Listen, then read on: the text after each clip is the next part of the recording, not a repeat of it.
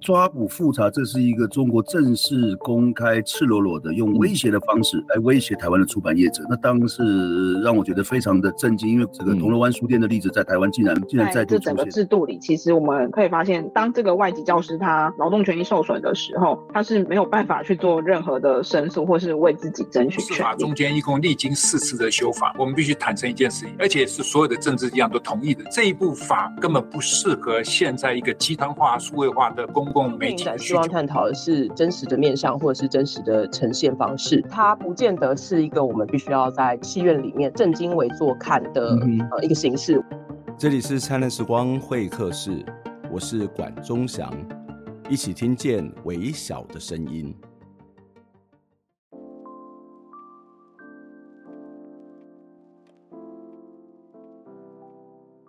如果有个问题是，请你念出台湾社会运动参与者的名字，我猜可能很多人都念不出来，因为社会上大部分的人对社会运动其实并不熟悉。如果可以念得出来参与者的姓名，可能那位是你的朋友，或者是他是受到媒体关注的英雄人物。英雄人物冲锋陷阵，带领群众，勇敢、有智慧、有魅力。自然很容易让人印象深刻。经过媒体的加持，都会在很多人心中建立起非常英勇的，或者是有智慧的形象。不过，社会运动其实是有许多非凡小人物一起努力，他才能够成功的。这些非凡小人物呢，有些是当事人，有些是社会运动里头的组织者，有些可能是站在第一线的冲组，也有些是摇旗呐喊的群众。还有一些人可能只是寻常的路人，但是因为实在是太寻常了，大多数的人都不知道他们的名字，不知道他们的面容。今天要跟大家介绍一位寻常的欧巴桑红香，他住在苗栗后龙湾堡这个地方。原本他是受迫迁户，他的农田要被政府拿去做科学园区，不过他和他的家人还有社区的伙伴。共同抵抗国家机器毁坏农田以及迫迁。他们虽然成功了挡下政府的不义之举，但是鸿香他并没有从此停止参与社会运动，他反而四处声援、四处抵抗、四处的陪伴许许多多受到国家体制迫害的群众。他是一位寻常的欧巴桑，也有人把他称之为叫做农村的英雄。当然，在我的眼里。我觉得红香还蛮像一位社运的游侠，不过红香女士在十月九号离开了我们，但是她做了很多很多的事情，她帮助了很多很多的人，她的故事非常精彩，非常值得我们认识红香。今天的节目就要来邀请徐世龙老师跟我们一起来聊聊红香的故事。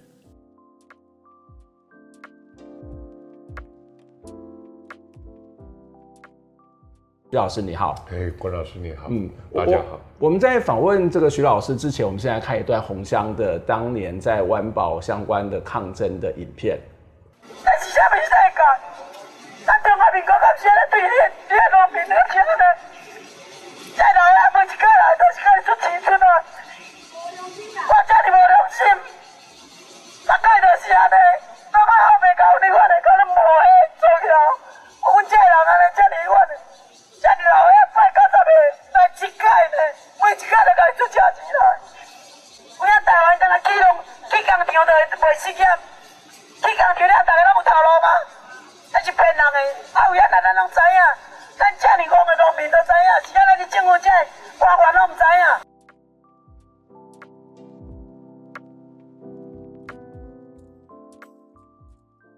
想先请教呃徐老师，就是你什么时候开始认识红香的？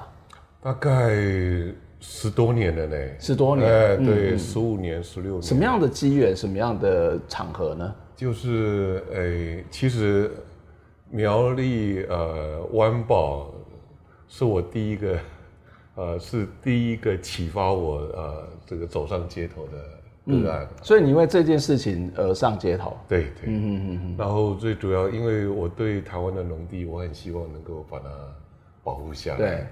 那我看到湾宝呃有很大的争议，嗯，所以我在啊新闻媒体呃我就写一些文章来支持湾宝，嗯，啊，但是我总觉得要到现场去了解一下比较好，嗯嗯，所以当呃苗栗县政府在举办啊那个公听会的时候，我就从台北呃开车南下，跟我太太两个人去参加那个公听会，那，在公听会里面就认识洪香大姐，还有她先生，嗯。还有里面哦，我们湾宝的很多长辈们，嗯陈啊陈信雄会长啊，嗯嗯、这样的。那、嗯、后来呃，又当天又到他洪香家里面，大家坐在洪香家前面，一个点啊，嗯，那个很大的空间，嗯、大家在那边聊天。对、嗯，他在聊天的过程当中，呃，就比较熟悉一点。嗯嗯，嗯大概是这样的一个机缘。所以你刚刚认识洪商的时候，你你你第一眼觉得他是一个什么样的人？给你的印象是什么？哦，他很勇敢，很勇敢。对，因为你刚好在抗争的场合，对，抗争场合，然后他们都是，呃，直接就走到上面去，然后走到前面去，嗯，站在政府官员前面就表达不同的意见，嗯，哦，那不像我们都是呃比较 读书人，读书人，对，我们都要要要讲理啦，啊，只会用嘴巴讲讲啊，他们讲话。当然不是说他们不不讲理了，他们还是有讲理，嗯、但是他们那个行动啊，是真的是，呃，是是是是呃，是真的展现出来了。嗯嗯嗯。哦，我看那看到他们，而且。相对而言都是比较比较敢冲的，嗯嗯嗯，比较敢冲。我我记得徐老师是云林人嘛，我云林人，所以你也是会在农村长大。对对，小时候。那你看到的洪香这样一个农夫，跟你小时候看到的农夫，或者以往的农夫有什么不一样？哎，不大一样哦。哦，一般的农夫感觉都是比较比较安静一点，嗯嗯嗯，比较害羞，没有对，比较安静，然后。比较不呃不愿意不会在公众场合表达他们的一些想法，嗯嗯，或是意见，嗯，但是洪香呃还有陈理事长，嗯。呃还有他先生给我的感觉就很不一样，嗯嗯，那边他们为了。呃，捍卫家园啊，大家都很勇敢，嗯嗯，嗯这个让我很佩服呀。哎刚谈到我们在看到影片里面啊、呃，其实就是因为湾保这个征收的这个议题嘛。对。那事实上，在一九九五年跟二零呃零九年的时候，其实都遇到这个科技园区要去征收湾保里。那呃，为什么会发生这样的一个事情？然后湾宝又是一个什么样的地方？哎，湾宝的地点算是很不错，嗯。哦，因为它就在，啊、呃，国道三号公路上面那个大山交流道。嗯哼。哦，那大山交流道出去大概不到五分钟就可以开到，嗯，啊、呃，湾宝那个地方。嗯、哦，啊，所以。所以它交通算是交通非常的好，交通非常的好。嗯、然后它所以早期是国科会，嗯，国科会想要去那边设那个科学园区。对。哦，科学园，所以他们在民国八十四年。已经抵挡过一次了，嗯，哦，八十就一九九五年的时候，对，已经抵挡过一次，而且那一次，呃呃，算也算成功，嗯，算成功哈、哦。那可能因为他们的抵挡，所以才会到竹南那边是，嗯，就大埔，呃，大埔的旁边，旁边，对，有个竹南科学园，竹南科学园区。然后再来就是呃，但是，呃，那一次是呃，刘正鸿是担任立法委员的时候，嗯嗯嗯，所以哈哈。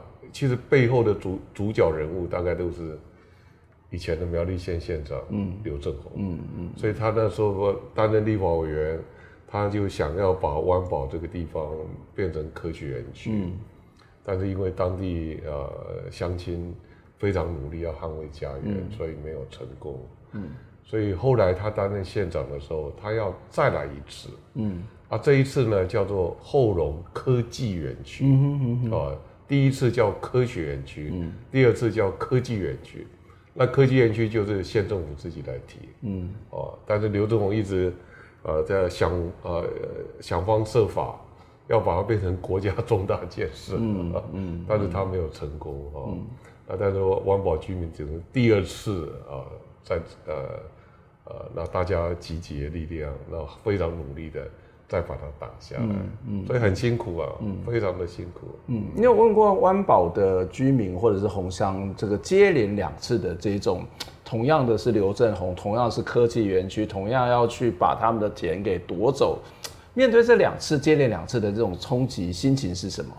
就感觉第一次已经过关了，然后第二次没多久又来了一次。哎，我就用这个呃，赵木春大哥吧，嗯，哦，那个。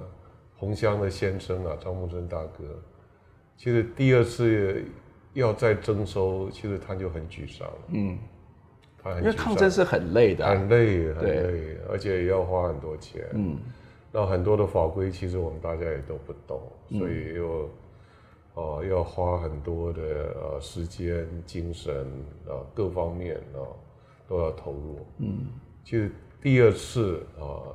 刘正宏又要再来用后龙科技园区的名义要征收，呃，赵木春大哥其实就我所知已经很沮丧了，嗯，啊，啊，他的内心其实、呃、已经有一些呃受到影响，嗯嗯哦，那这个也是听红江大姐跟我讲的哦，后来赵木春大哥有一点不愿意哦站出来，嗯，哦出来哦。他他呃有另外呃的一些打算吧，哦哦，那就是很沮丧，其实讲白一点就是有点忧郁了，嗯、这样子。嗯嗯嗯、那红江大姐就认为啊、哦，他先生这样子，哦、嗯、哦，那她一定要站出来，嗯，哦，她要站出来，除了保护这个家园，其实也要保护他先生，嗯嗯，所以呃。也就是因为先生生病了，嗯，他因为这个案子生病了哦，嗯、而且那个病，其实心里面的疾病是占比较多的成分的哦，所以呃，另外一半这样，他也于心不忍，嗯，所以他一定要勇敢。嗯，站出来。嗯嗯，所以一开始是他的先生张木春是站在第一线。对。但是因为这种接连来的抽我者，接连来的冲击，身体身心的状况，事实上是受到了一些影响跟冲击，所以红香他才站到第一线。他才站在第一线。嗯，对，没有错。嗯，确实是这样子。嗯。湾宝是一个什么特别的地方？为什么会有两次啊？就是刚刚谈到这纯粹的交通方便嘛。对，交通方便。另外，其实湾宝那边呢、啊，它这个。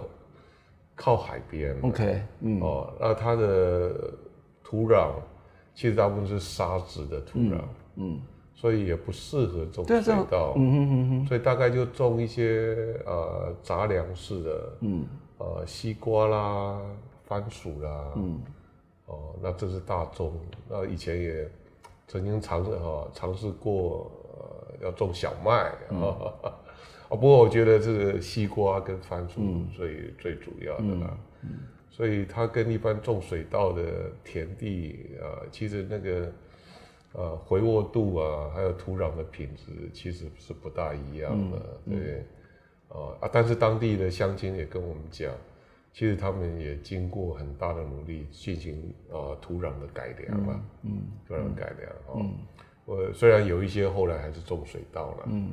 哦，因为他们那些南贡的红桃追尾，对，红桃追尾哦，有时候水要过去，呃，以往可能也不是那么容易的，嗯嗯哦，所以基本上还是番薯、西瓜，嗯，这是我所知道的。但是就不是所谓的高经济价值，对，不是高经济价值。那如果有科学园区，然后呃得到某些的补偿，不是会比较好吗？没有啊，不会，不会啊，嗯、他们不这么认为哎，嗯、哦，他们，哎，我所接触的一个长辈啊，啊、嗯，除了刚刚提得到了哈，因为种田很辛苦啊，呃、如果有人会觉得说，啊，我就干脆把田卖掉就好了，我还可以有一笔钱可以养老，还可以做别的事情。没有啊，啊，但是拿了那些钱，他们要去哪里？嗯，哦、他们还是非常呃呃钟爱于。那边的一个土地了，哦，那他们不会从价格，嗯，来衡量，那个土地的价值了、嗯。所以你刚刚有提到说，特别跟一个长辈接触，他的表达也是类似，也是类似、哦。那个长辈其实名字叫吴英南，嗯哼，也也是我很佩服的呃长辈、嗯、哦。那他们都用实际的行动来捍卫，嗯，自己的一个家园。嗯、哦，那陈信雄会长那也不用说了，那个他们大概都是出钱出力，嗯嗯，出钱出力，嗯、然后不断的到台北哦，那啊，因为他们当地的社区的凝聚力也很强，嗯嗯，我们讲的社会资本，对，这个很不简单的哈、哦，那个每一次要呃上台北啊、呃、去表达意见。因为我们知道内政部营建署嘛，哦，那区域计划委员会要开会，他们时常上去，那每次上去都是很多人，嗯，哦，那不会说大家认为这个事是你的事，不是我的事，嗯，他们大家都认为这是我们大家的事，嗯，这样子，哎，所以我觉得是一个很棒的一个社区了。虽然，呃，他的那个啊社区的凝聚力是非常强，嗯，非常强的，哎，那呃可能。呃，那个、呃、土壤的品质，呃，可能不是像种水稻的那样的呃，那么那样的一个肥沃，但是但是还是可以种出很多的呃作物啦，很多作物。嗯、那、呃、其实呃，因为后来他们转做有机嘛，嗯哼哼哼，转做有机之后，哎，收入反而也也蛮不错的。嗯，啊，有一次在台北。啊，他们上来台北啊，我们有一些活动了啊，那洪江也上来，然后那我就想到我要请客啊，嗯，哎，洪江大姐这样跟我讲，哎。你你不要以为说我们务农的，我们薪水就不好哦。他说我现在做有机的，嗯，呃，我的薪水其实搞不好比你还高啊。我一定。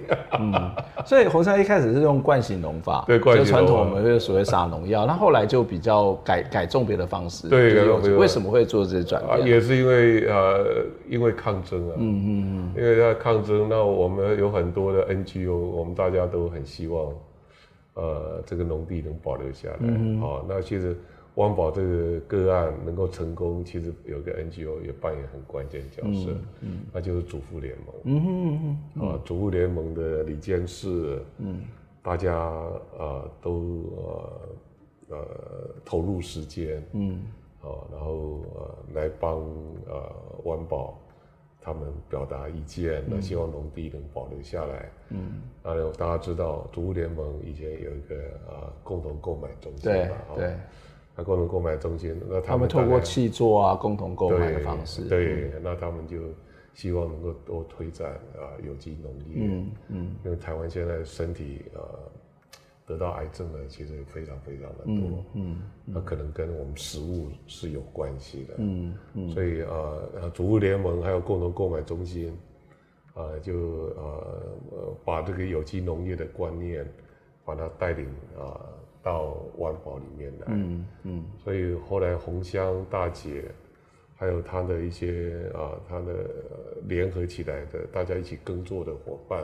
嗯，他们大概呃几乎都是做有机的啦。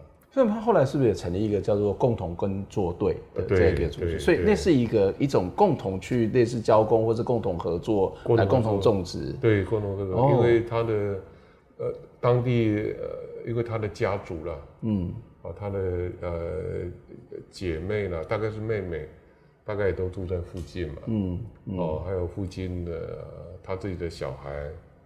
还有附近的一个社区，哦，那他们的大家彼此帮忙，成立一个啊、嗯、共同耕作的一个组织了。嗯，然后这个以红香为主，然后他们也在那边有成立一个木香农园嘛，农场，嗯、哦呀，以往有时候在那边贩售他们自己耕作的、嗯、呃的一个农作物。嗯，啊，不过绝大部分都是跟共同购买中心，嗯，他们一个合作。嗯，然后生产出来的就就卖到那边。所以这样的一个，不管是种植的形式，或是耕种的形式，或是有机的方式，都跟这一场抗争是有关系。有关系的，有关系的。然后这个有机农作这样的一个观念，包括共同共共同购买，对对，也是也是这样子。哎，所以这个抗争也改变了他们的对于农业的观念，以及他们的生活的方式，甚至邻里之间的关系嘛。哎。我我我觉得是这个样子了。嗯嗯。以前大概就惯性嘛，啊，大概就是喷农药嘛。嗯。呃，张大哥也曾经因为喷农药有一次就晕倒。哦。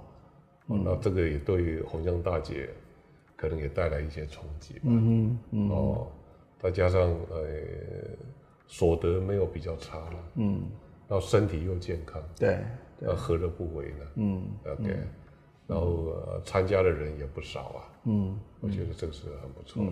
鸿香感觉是一个很海派，很喜欢跟人家分享。哦，对呀，他因为好像到处会去送西瓜，或是 对啊，或者请请大家吃饭啊。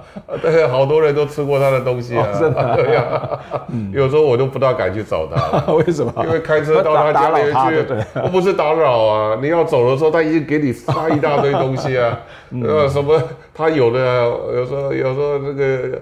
田里面刚收成的什么东西，种了还没有收成，马上去收成。他们家前面那个庭院，以往有有有一块农地，种了很多青菜。啊，有时候那个他们也以前也自己养鹅啊。对呀，啊鹅呢就就就是，有时候就送我们呐。所以有时候就吃的很不好意思啊。没有，我们现在住在乡村，也会常常会有很多的邻居会送东西。送东西啊，对，好像是觉得还是不好意思。对对对对对。哎，我们也没给人家什么东西，没有什么给人家回馈的。这这蛮有趣的，你会看到他保有某种对土地的关怀，这些呃本来就是以农立国或是直基于土地的这种跟土地连接的一个很重要的特质。但他其实又有一个非常呃共享的这种所谓的性格，甚至也。会喜欢去照顾别人，去关怀别人。哦，他非常关怀别人哦。嗯、哦，就举例子啦，他这个湾宝成功之后，只要有一些别的地方有自救会，那、嗯、呃，希望他帮忙。只要他有时间、能力许可，他大概都会去。嗯嗯嗯，呃，全台湾跑完。呀呀呀！我我我们现在先休息一下，看一段影片，就是他去声援这个黎明幼儿园的一些相关的影片。我们看完之后，再回过头来跟来再跟徐老师讨论，到底红香。有点不务正业，就是说他的 主业应该是农夫，但事实上也参与了很多社会抗争。那社会抗争也不是只有保卫自己，而是保卫很多人的家园。对对对。为什么他会这样子？他参与过哪些的社会抗争？我们先休息一下。但好机会哦，做看卖，好一个机会四年哦，做看卖啊。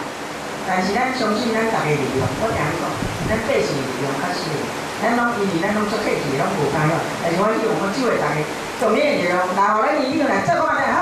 多谢你大家。好，我们谢谢红香大姐哈。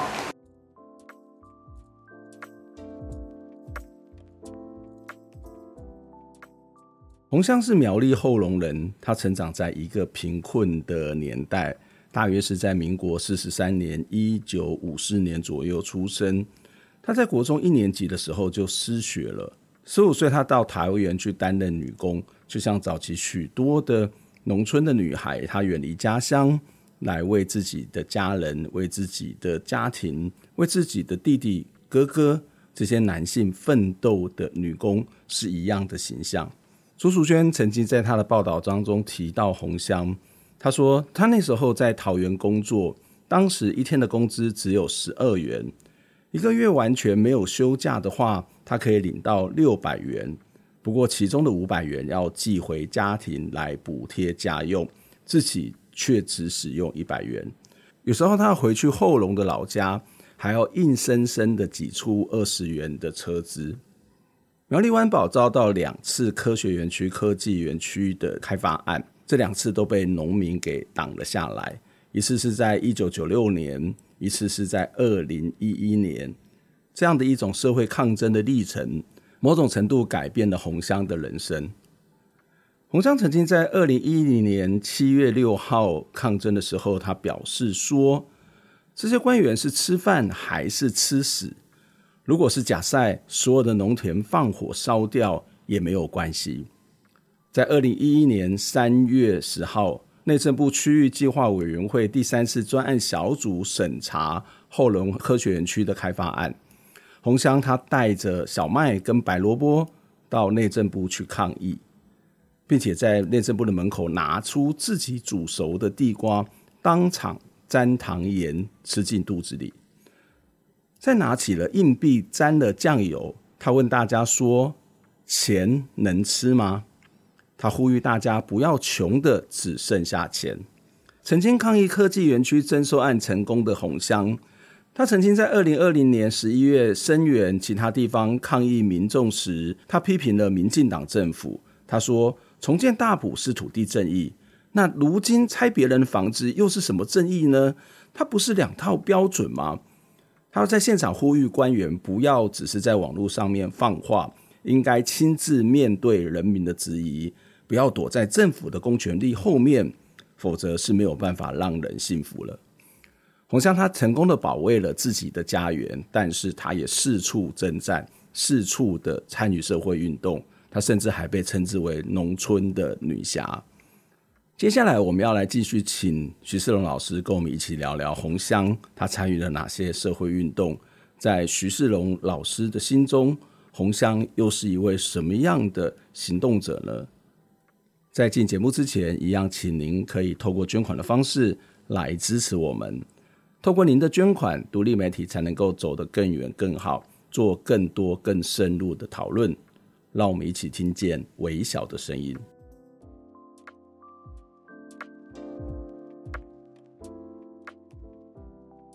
欢迎是再一次回到灿烂时光会客室，我是节目主持人管中祥。今天在节目当中要邀请到的是正大地震系的教授徐世荣徐老师，徐老师好，管老师好，嗯，各位啊朋友大家好。我们刚刚在上段节目当中，呃，因为洪湘女士前一阵子过世啊，那我们节目播出的当天也是她的这个告别式的这个日子啊，那我们特别来做呃这一个这一集的节目，邀请徐老师来谈谈洪湘这一个人以及他所认识的洪湘啊。当然我们不会是只有谈到洪湘，而是包括这个背后对于整个台湾的一种破迁或是农业的这一种冲击到底是什么？就是政党轮替了。感觉我们也有一些理念人去当了这个农业部的部长，甚至也成立了农业部。我们农业有因此而变得更好嘛？我们待会儿再继续跟徐老师来讨论喽。不过我们还是回到洪湘的身上，就是洪湘他刚谈到他看起来是一个很海派的人，然后对人也特别的照顾，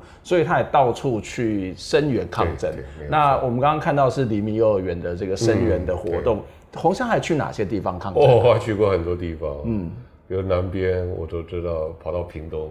嗯，哦，屏东火车站附近，呃，有一个征收案，OK，对，就是宝莲街，呃，宝莲街，对，然后比如说呃，高雄，嗯，哦，高雄有有那个四地重划的案子，嗯嗯哦，大概有两个案子，嗯，啊，李美金大姐的一个案子，啊，另外还有呃雅琴姐，嗯，的一个案子，嗯，跑到台南，嗯，哈。台南铁路呃东移对对、呃、那个案子，嗯、他也常常去，嗯。呃虽然这个，然后再来我所知道的啊，刚刚我们看得到了台中黎明幼儿园，对，对不对？那苗栗大埔呢，当然不用讲了对。哦，苗栗大埔它生源的非常的多哦，那再来比如说到比较北边哦，嗯，这个呃我们讲的林口 A 七啊，现在体育大学站集结。嗯第一啊，大学站 A 七站，那他也啊花了常常来帮忙，嗯，啊，另外呃，桃园工程他也曾经帮忙过，嗯，哦，那比如说另外一个案子啊，可能大家也常在呃以往的照片上可能都会看得见，比如说呃新北市八里台北港，嗯哼哼哼，哎，八里台北港那个王菊啊嘛，嗯，啊那个这个因为他们。王菊阿妈也在务农嘛，嗯，啊、呃，年纪比较大，七十几岁。那洪湘也是在，呃，在村庄里面务农，所以他们谈话啦、交谈啦，就都比较能够有一些共鸣了。嗯嗯。所以刚刚夯不啷当加起来很多案子，嗯，从南到北，还有还有设置岛啊，对，设置岛也有，嗯，另外他们最近那个昆宇。嗯，昆宇苗栗。对苗栗造桥昆宇，那他也他那时候已经其实生病其实很严重了，嗯，病情蛮严重的哦，啊，但是他一直很关心那个昆宇的乡亲们哦，嗯，所以也常常去，常常去哦，那而且一去就待很久，嗯，哦，那因为昆宇他们是在呃这个马路上设帐篷嘛，嗯。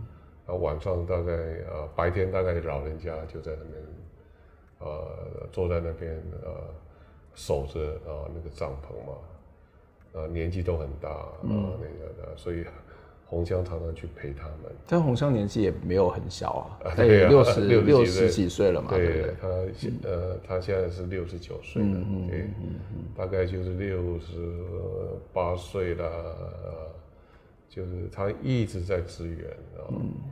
呃，那这是他自己啊、呃，用身体啊、呃、直接出现在各个，而且像昆宇那个是一个非常危险的场合，很危险，就还在第一线，然后夜晚会有黑衣人突然间冲出来，没有错，没有错，他还在现场，他还在现场，嗯，啊，那个时候我们就说，哎呀，你应该回去休息啦，嗯，OK 啊，但是他就他就是呃放心不下了，嗯，放心不下。嗯，然后另外他每一次去啊，就一定呃以昆宇案为例啦，一定帮大家准备了很多宵夜。嗯嗯哦，然后这个就去那边给这些昆宇的老人家大家一起吃啦。嗯，对，所以大家其实也都蛮感念他的。嗯嗯。另外一个，他常常会打电话。嗯。就是呃，虽然他没有说自己到。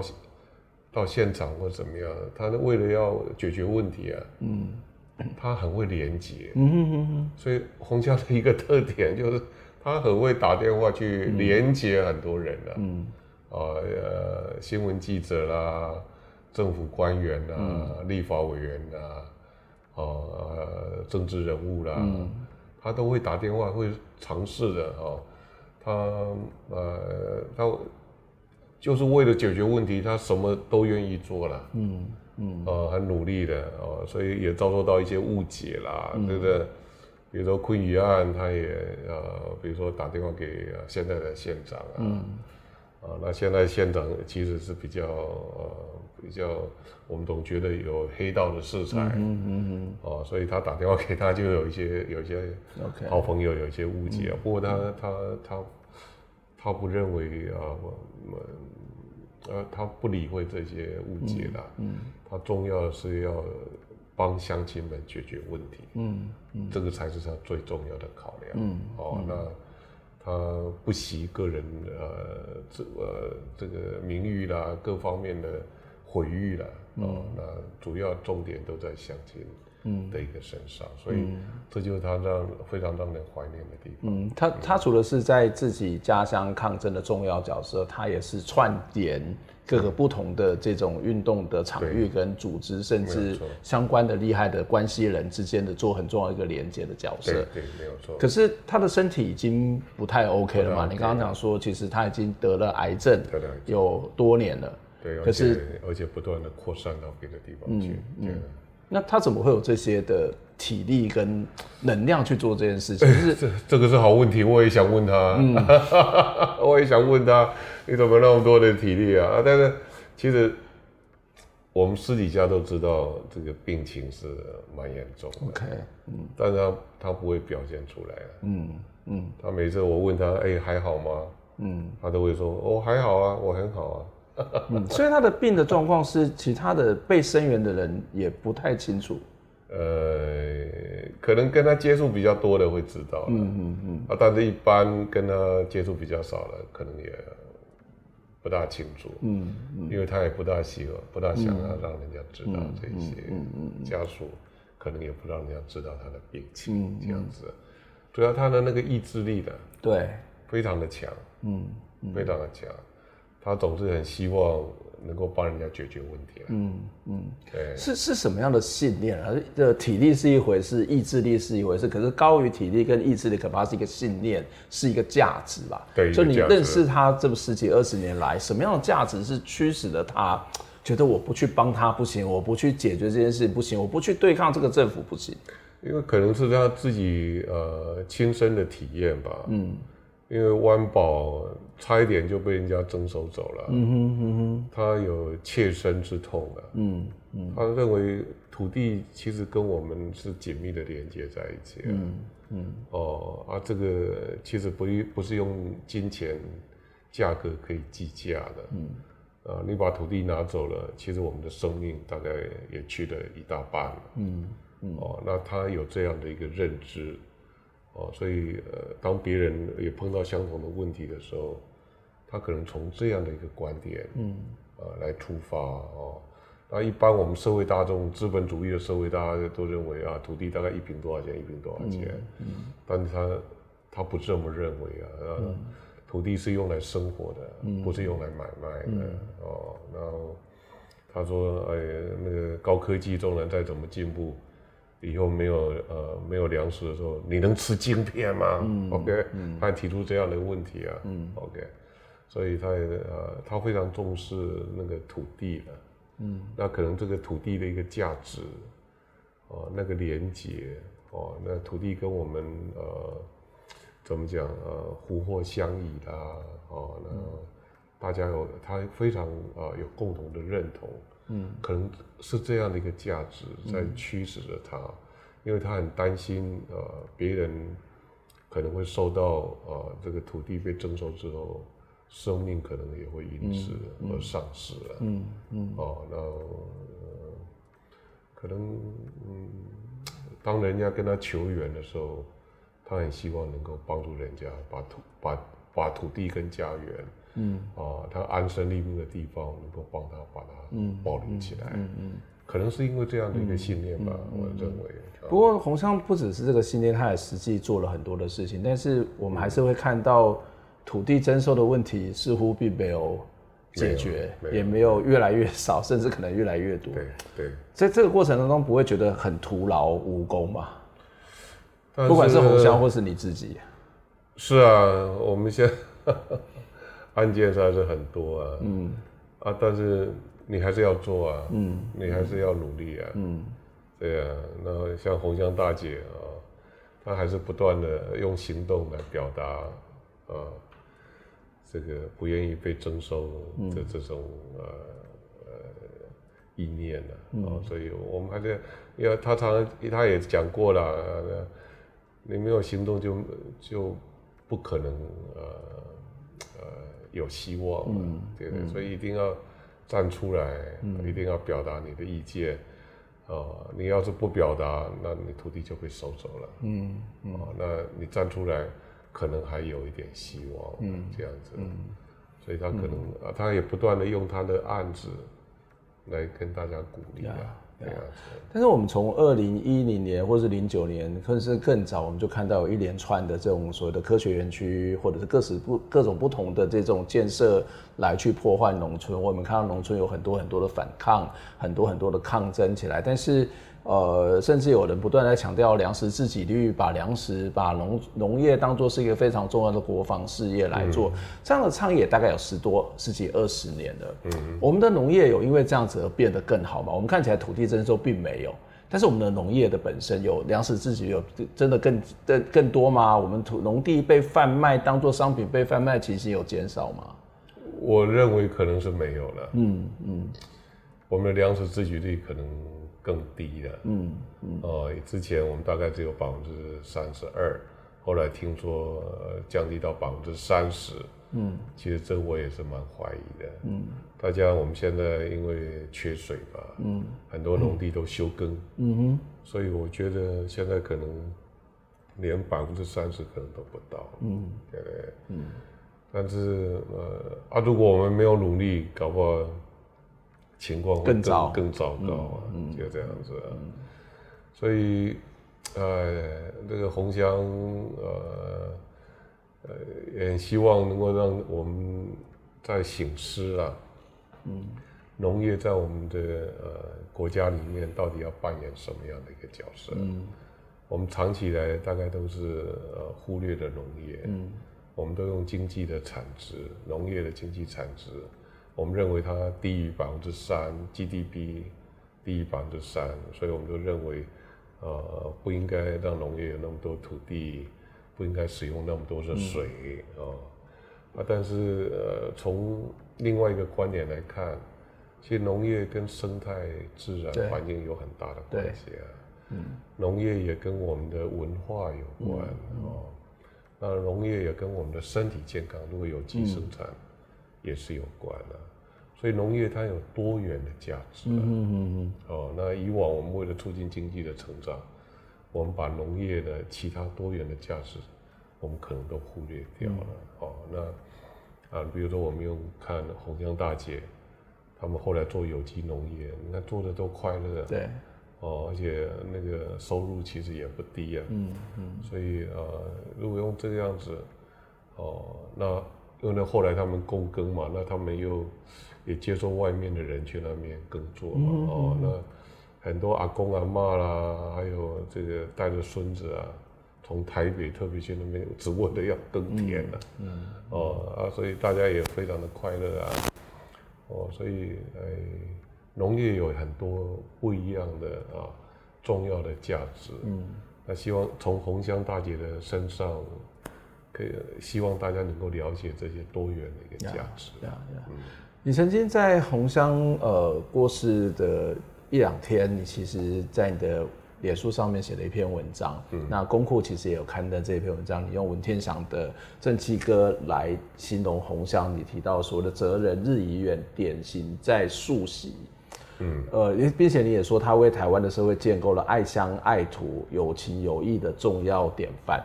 为什么你会这样子去形容红香呢？哎，这个。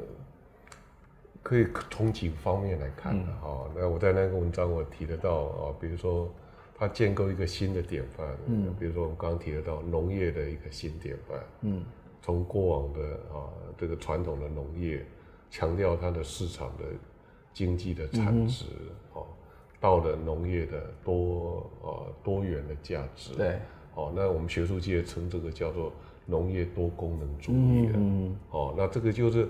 欧洲现在很努力的倡导的，就是这个农业多功能主义。嗯，那我们可以看，哎呦，那我们农乡虽然没有打出所谓学术上的叫农业多功能主义，但是它实际上已经在做了。很多时候，那个社会实践的比学术界多很多。对呀，这个如果学术理念光说不练，最后实践对 对，他在实践，对在日常生活都已经实践了。对，这这让我很佩服的。哎，这个欧盟已经呃。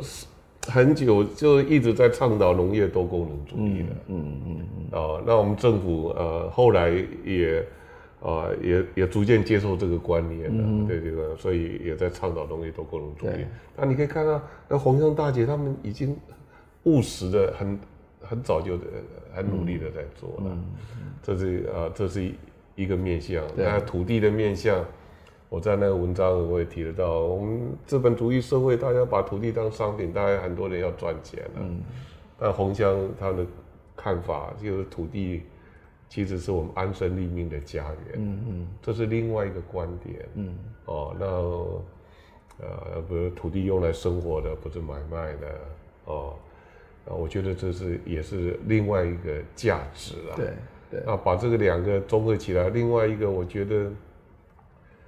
他要让我们去思考哦，因为台湾在世界经济体系里面，我们大概认为我们自己本身是个边陲嘛，嗯，嗯，然后边陲的话，我们不是核心国家，所以我们不断的要牺牲我们的劳工的权益，我们牺牲我们的土地，我们牺牲我们的环境，嗯，我们哈，我们各方面都牺牲，只为了促进经济的一个产值，嗯，啊，但是，哎。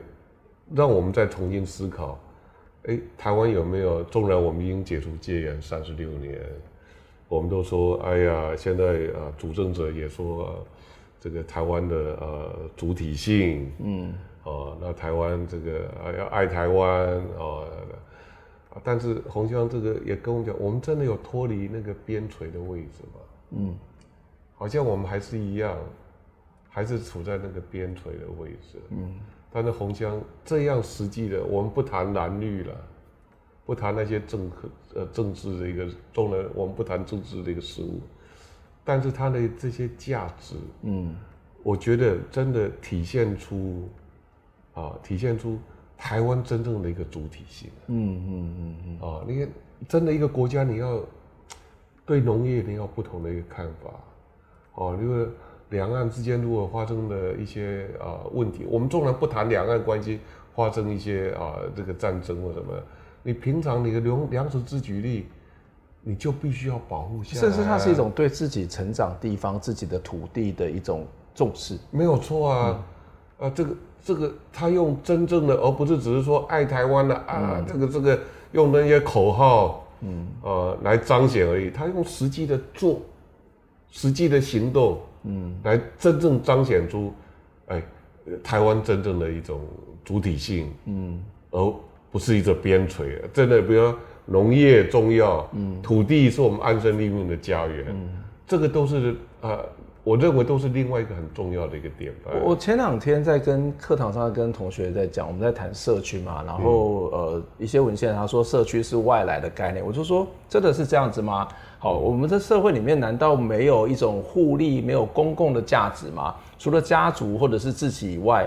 哎、欸，其实是有的，在农村里面是可以看到这种所谓互利跟公共的价值，嗯、例如说，呃，美容的交工，或者说我们看到这个所谓共耕队，或者是红乡所展现出来的这种到处去协助或者是去分享，它就是一种本土有的所谓的基本的精神跟价值。没有错啊，我们那时候，嗯、我们到红乡那边吃饭，都是一堆人的。嗯嗯嗯。哇啊，他他有时候也会打电话，哎、欸，我们吃饭了，你赶快来吃饭。不是你在台北埋怨的，对啊？不是，有时候我去的时候啊，我去的时候，那我们在吃饭，嗯，哎，他那常常邻居就在他们家吃饭呢、啊，嗯嗯，哦，而且他姐妹都来家吃饭呢、啊，嗯、所以他们家往往都是很热闹的，对对，哦，好像吃饭就是。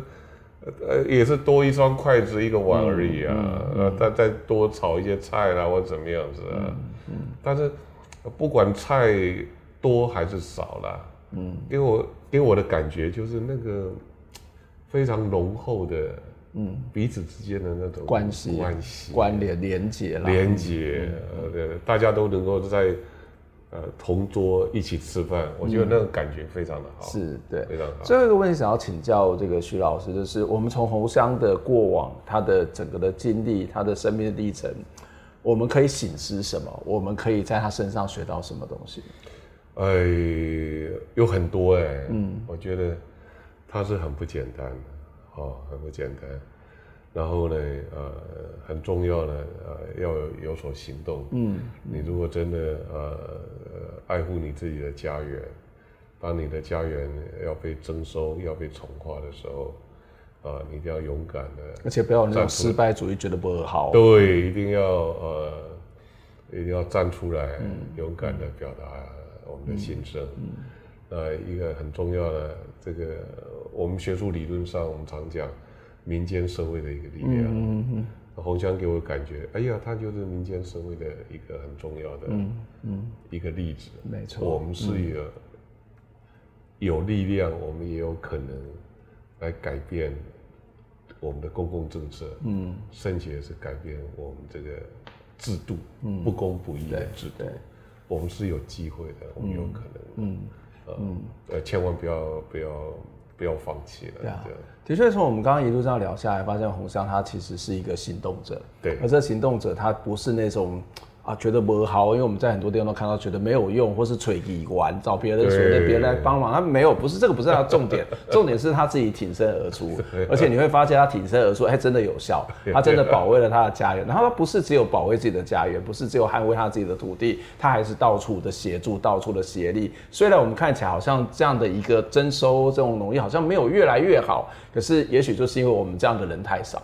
对，也许是我们站出来的太少，而没有办法展现出更大的力量。我们要相信每个人都是有能力的，我们要相信自己是有能力去做改变的。我想这是从鸿乡身上我们看到非常重要的一个典范、一个范例。今天非常谢谢徐老师来给我们介绍、来分享红香的他所认识的红香。我们下回再见，拜拜。